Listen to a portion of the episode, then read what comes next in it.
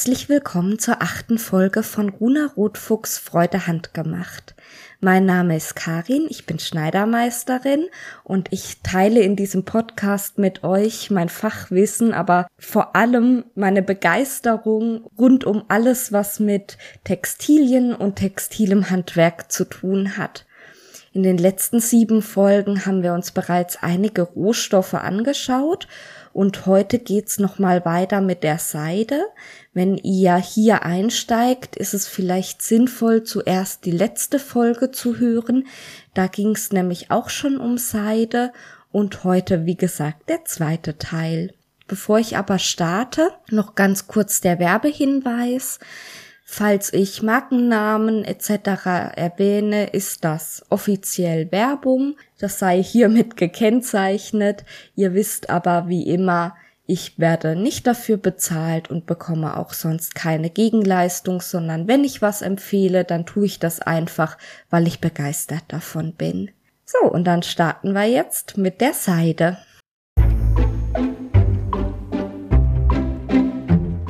Der letzten Folge habe ich mit einer Legende gestartet.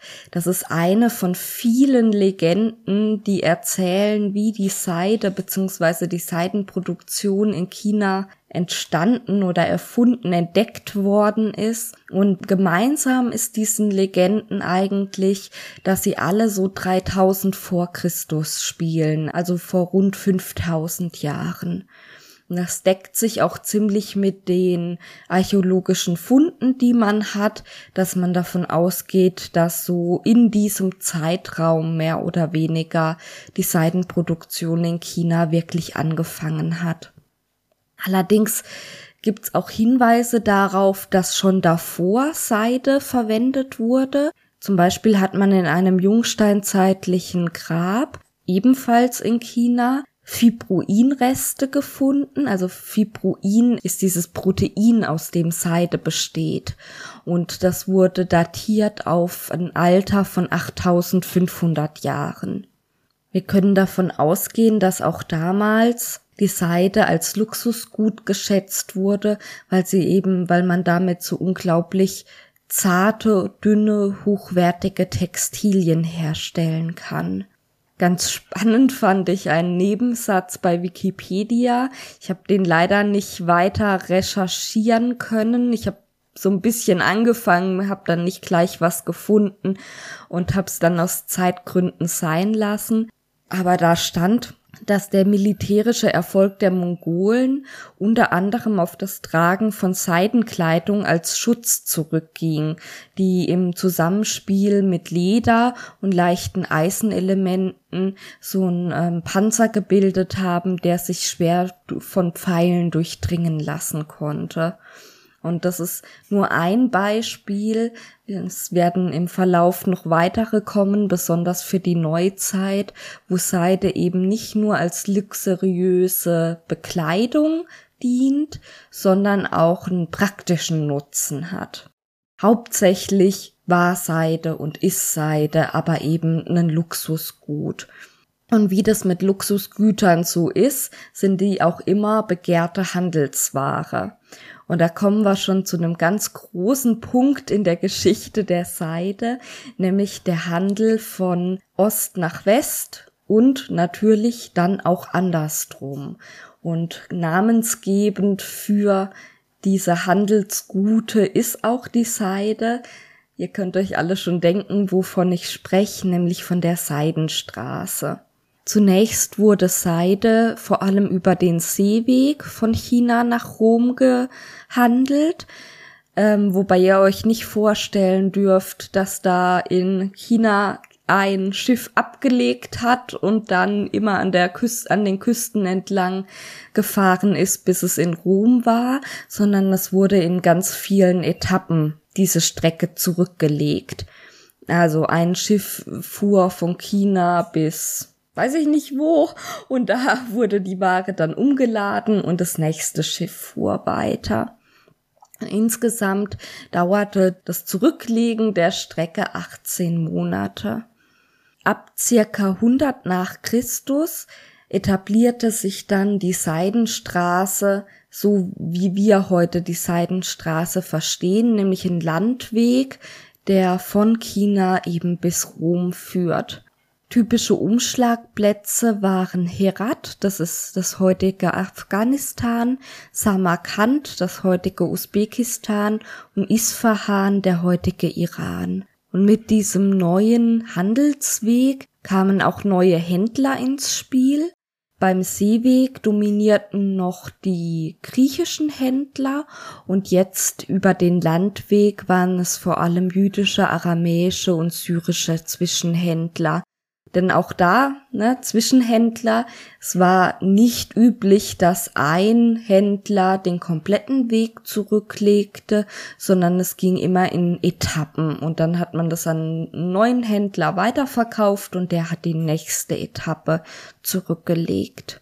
Ja, und obwohl Seide das wichtigste Handelsgut war und deshalb auch namensgebend ist, wurden dann natürlich ganz viele Sachen gehandelt und auch nicht nur von Ost nach West, sondern natürlich auch in die andere Richtung. Neben physischen Dingen wie eben der Seide, Wolle, Gold und Silber und so weiter sind dabei auch, ja, nicht physische Dinge gewandert. Zum Beispiel der Buddhismus kam vermutlich auf den Handelsrouten der Seidenstraße von Indien nach China. Insgesamt ist die Strecke circa 6400 Kilometer lang und die größte Bedeutung hatte dieser Handelsweg zwischen, 1000, äh, zwischen 100 nach Christus und dem 13. Jahrhundert, also 1200 nach Christus, so ungefähr natürlich. Wegen politischer Verwicklungen war es dann zwischenzeitlich nicht mehr so relevant, wurde dann aber im 13., 14. Jahrhundert unter den Mongolen wieder belegt und fürs 14. Jahrhundert habe ich leider noch eine sehr ja, unrühmliche Geschichte mit der Seidenstraße gefunden. Und zwar vermutet man, dass die Pestbakterien über die Seidenstraße von Asien nach Europa gelangten. Wobei nicht ganz klar ist, wieso die Pest in Europa dann so schlimme Auswirkungen hatte und in Asien ja eigentlich nicht so sehr. China zum Beispiel hatte in dieser Zeit sogar einen Bevölkerungszuwachs. Ganz im Gegenteil eben zu Europa, wo die Pest zu einem erheblichen Bevölkerungsschwund geführt hat. Dieser Handel ist ja sehr aufwendig, ne? Das ist eine weite Strecke, die die Seite da zurücklegen muss und viele Leute wollen da mitverdienen. Da kann man sich natürlich denken, dass es für die Europäer, die diese Seidenstoffe gerne haben wollten, interessant gewesen wäre, die Seide einfach selber zu produzieren.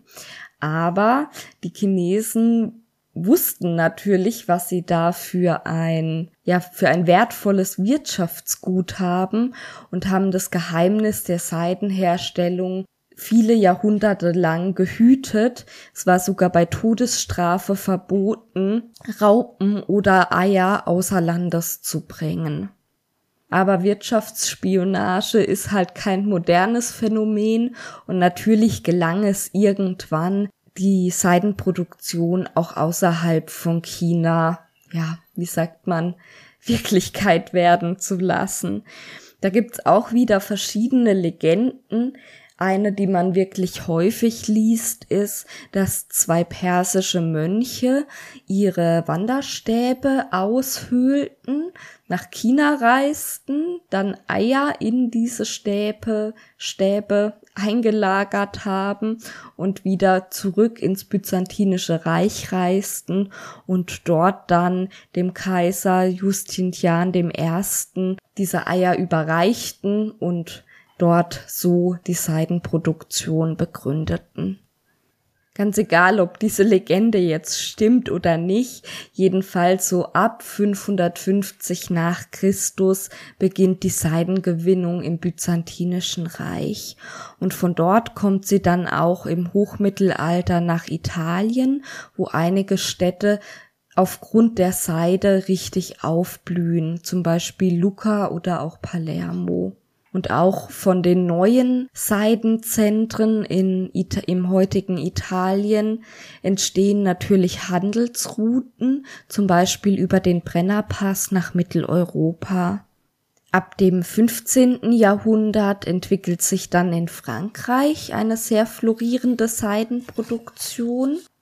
Und jetzt kommen wir langsam in die Zeit, wo ich zum ersten Mal eine deutsche Stadt nennen kann. Und zwar dominierte im 17. bis zum 19. Jahrhundert die Familie von der Leyen das Seidengeschäft hier in Mitteleuropa und wichtige Städte für diese Seidenproduktion waren neben Zürich und Lyon auch Krefeld. Und noch heute gibt's in Krefeld ein Museum, das Haus der Seidenkultur. Ich war da noch nie, aber ich habe es mir im Internet angeschaut und wer dort in der Nähe wohnt und sich für Textilien interessiert, für den ist es bestimmt ein lohnenswerter Ausflug. Ich habe mal die Homepage in den Show Notes verlinkt.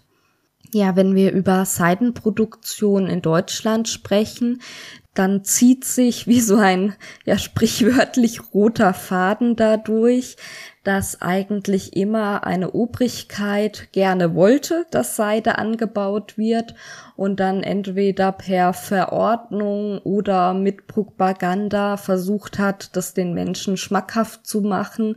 Es hat aber nie besonders lange geklappt, weil irgendwie konnten wir uns scheinbar nicht so richtig mit der Seidenproduktion anfreunden.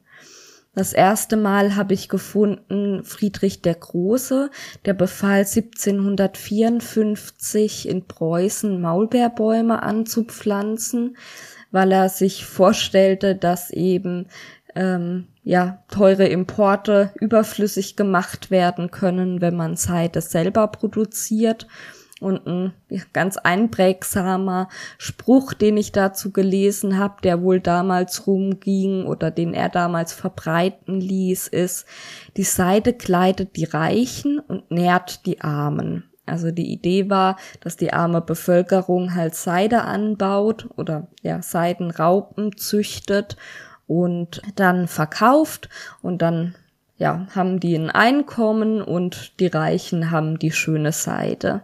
Aber wie gesagt, so richtig gut kam es in der Bevölkerung nicht an.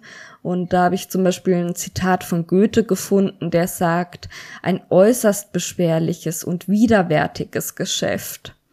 Und als dann im 19. Jahrhundert, also so um 1830, die große Seidenraupenepidemie aus Frankreich rüberschwappte, wurde diese Episode der Seidengewinnung dann auch so ziemlich beendet.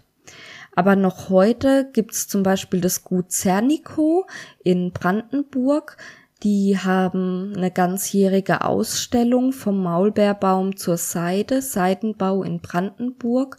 Und eigentlich gibt's da einmal im Jahr ein Maulbeerfest, aber ich habe für die letzten zwei Jahre keine Termine gefunden. Ich schätze mal, dass es wegen Corona einfach abgesagt wurde.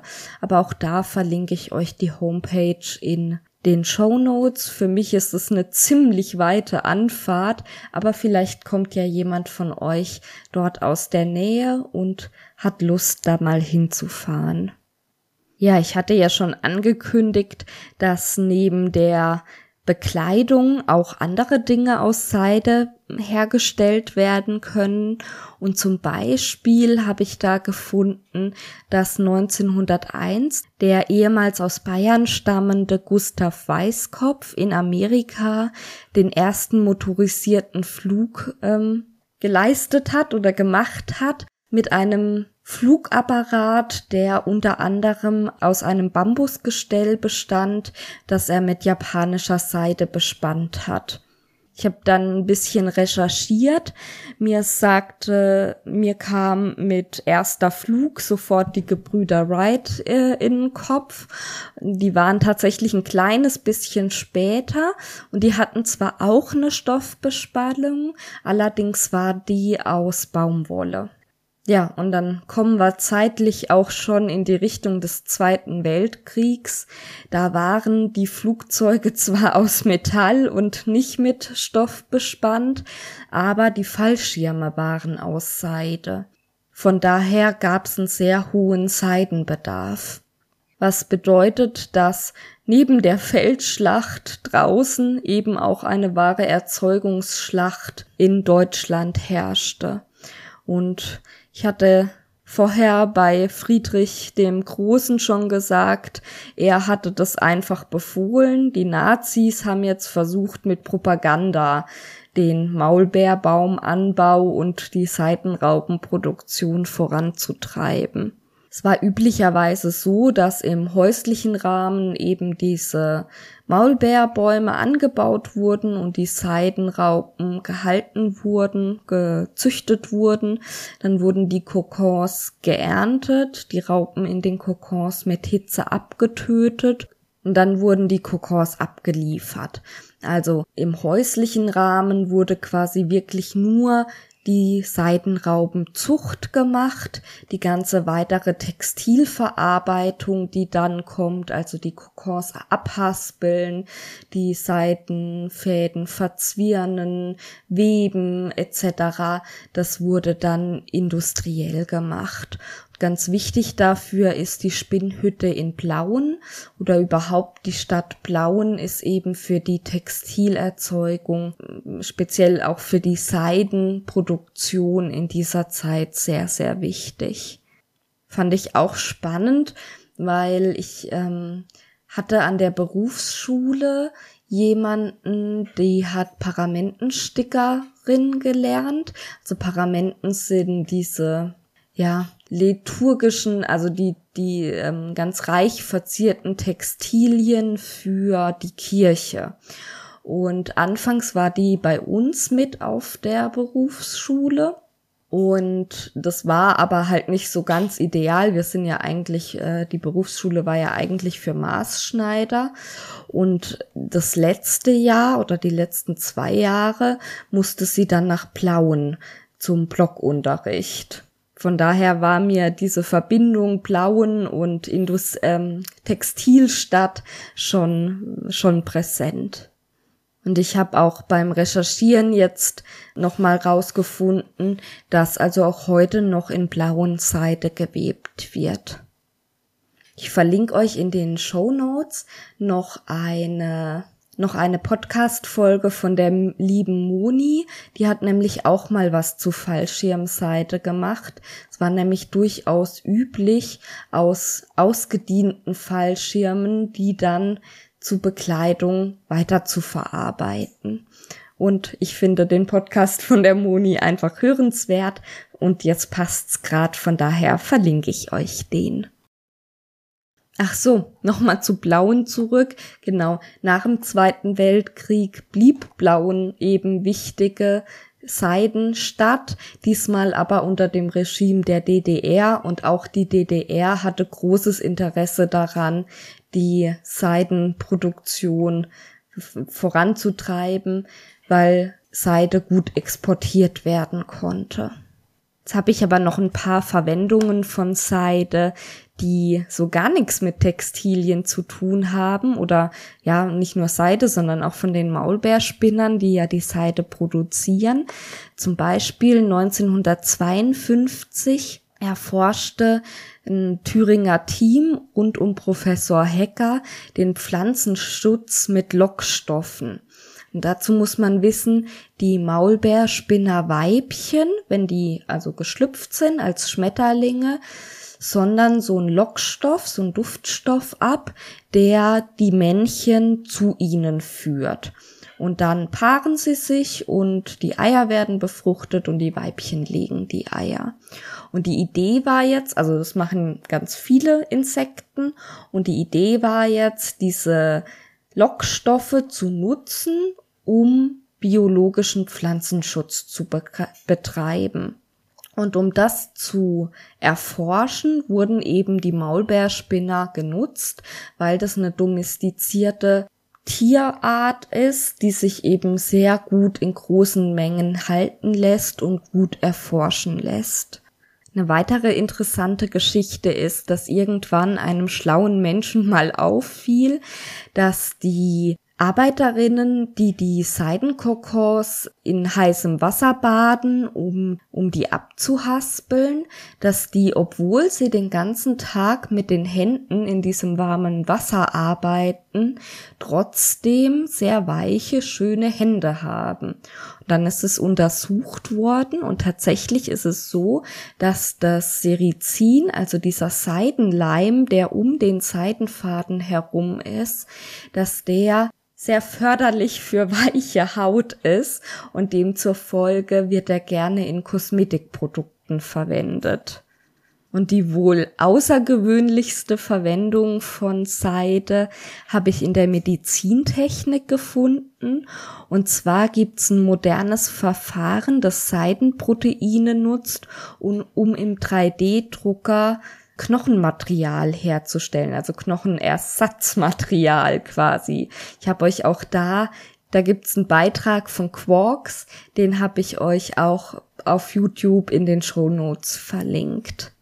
Und wer jetzt überlegt, Seidenraupen selber zu züchten, um selber Seide herstellen zu können, mehr oder weniger scherzhaft gemeint, aber wenn ihr euch für ähm, Seidenraupenzucht im ganz kleinen Maßstab interessiert, habe ich euch auch ein YouTube-Video noch in den Shownotes verlinkt.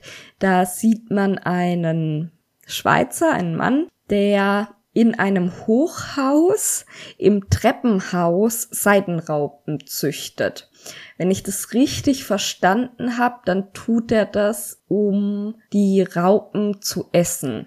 Also es geht quasi um ähm, Fleischersatz oder ja, doch kann man so sagen, um Fleischersatz mit Insekten und ähm, nicht um die Gewinnung von Seide, aber im Grunde genommen für die Zucht spielt das ja eigentlich keine Rolle. Und ähm, ja, faszinierend was sich manche Menschen so alles einfallen lassen. Man muss eben nur kreativ sein. Und wie das bei YouTube so ist, wenn man da ein Video anschaut über ein Thema, dann fällt man in ein Kaninchenloch und dann kommt noch ein Video und noch ein Video und noch ein Video. Und demzufolge habe ich jede Menge Videos zum Thema Seite geguckt. Und eines hat mich ganz besonders berührt. Und ähm, ich verlinke euch das. Es hat weniger einen informativen Charakter. Wenn ihr jetzt was über Seitenproduktion lernen wollt, ist es vielleicht nicht der richtige Film, sondern es ist einfach, also irgendwie hat es mich ganz, ganz tief berührt. Ähm, und zwar geht's um Seidenweberei in Kambodscha.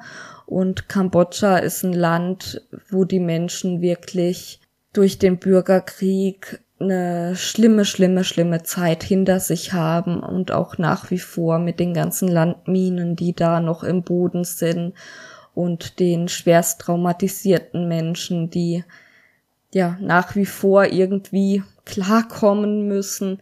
Ähm, wirklich ein Land, was es ganz schwer hat. Und da ist die Seidenweberei eben so eine kleine Keimzelle für eine bessere Zukunft. Und ich fand den Film wirklich ganz, ganz toll gemacht. Ja, das noch als Empfehlung zum Schluss.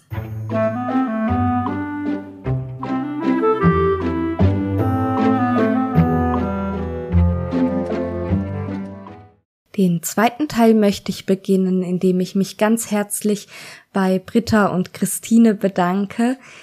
Britta und Christine unterstützen mich jetzt nämlich bei Patreon und machen es somit möglich, dass ich diesen Podcast machen kann. Vielen, vielen Dank an euch beide. Und auch vielen, vielen Dank an alle anderen, die mich unterstützen sei es über Patreon oder eine Direktspende oder auch einfach nur, indem ihr immer zuhört und ähm, mir E-Mails schreibt, mir auf Facebook, Instagram, Pinterest und so weiter folgt, mir liebe E-Mails schreibt. Vielen, vielen Dank. Das ist wirklich ganz großartig. Ich habe für den zweiten Teil gar kein so richtiges Thema, nicht weil es mir an Themen fehlt. Da habe ich ähm, ganz viele Ideen und bekomme auch immer wieder von euch ganz viele Ideen zugesendet, über was ich sprechen könnte. Das ist ganz großartig.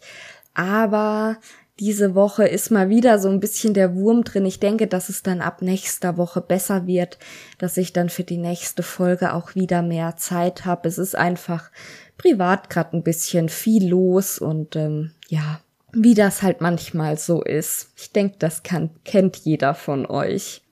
Außerdem ist gerade ein bisschen erschwerte Aufnahmesituation. Ich weiß nicht, ob man es hört. Ich sitze diesmal nicht im Wohnzimmer, sondern in der Küche weil mein Mann zu Hause ist und ähm, der ist im Wohnzimmer.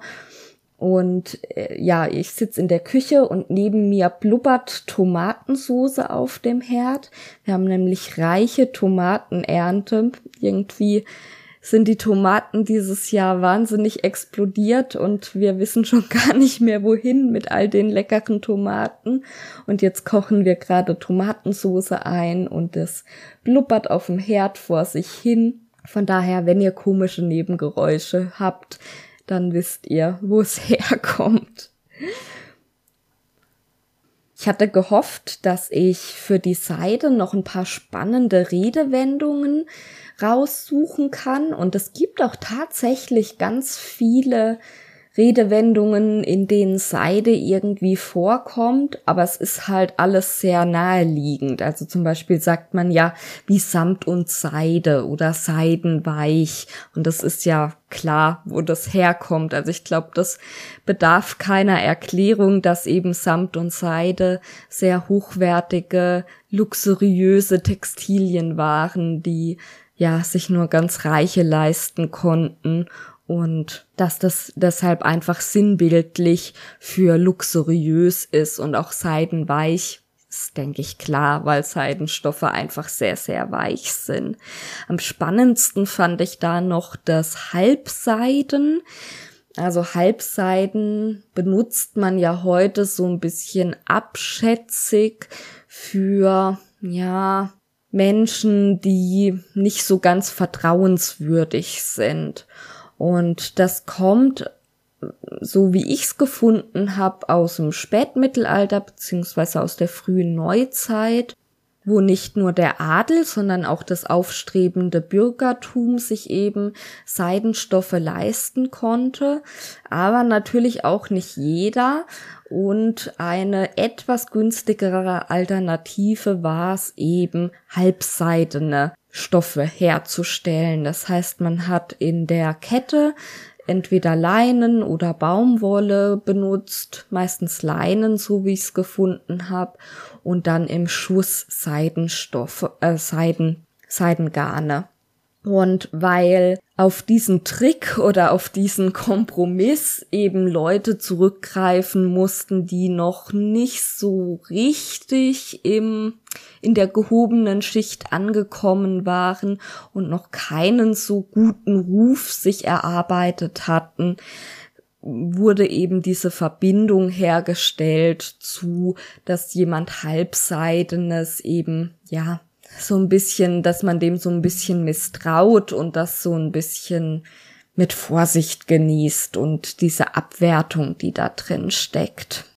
Außerdem hatte ich ja letztes Mal schon einige Begriffe genannt, in denen Seide vorkommt, was aber nichts mit Seide erstmal zu tun hat, zum Beispiel das Seidenpapier, was halt aus Papier ist und nicht aus Seide.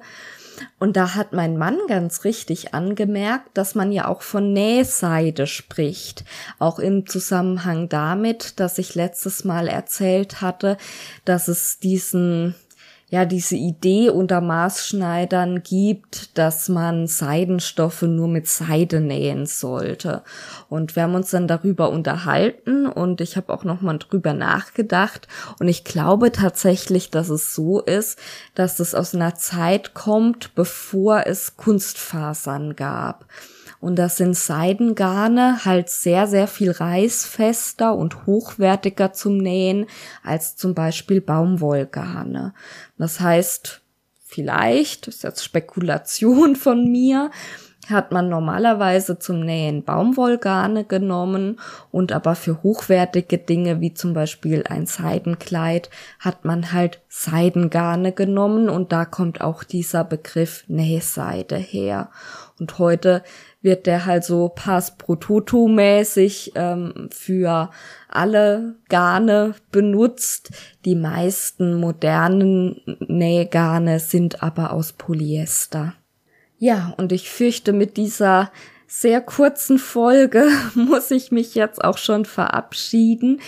Ich finde es ja ganz spannend. Ich krieg ganz unterschiedliche Rückmeldungen. Für manche können die Folgen gar nicht lang genug sein. Da ist zwei Stunden plus gar kein Thema. Und andere sagen, oh wow, also eine Stunde ist schon ganz schön lang. Eine halbe Stunde wäre eigentlich so optimal. Von daher ist es jetzt mal eine Folge für diejenigen, die lieber kurze Folgen mögen und in zwei Wochen hören wir uns dann aber wahrscheinlich wieder mit einer längeren Folge. Zum einen, weil es mir schwer fällt, mich kurz zu fassen, zum anderen aber auch, weil ich selber gerne lange Folgen mag. Und ja, das ist ja klar, dass ich mit meinem Podcast eher meinen eigenen Vorlieben folge, zumal ich eben auch in der Richtung viel Rückmeldung bekomme, dass ich da nicht die Einzige bin. Dann wünsche ich euch eine gute Zeit, habt viel Freude bei allem, was ihr tut und wir hören uns in zwei Wochen. Bis dahin, alles Liebe, ciao!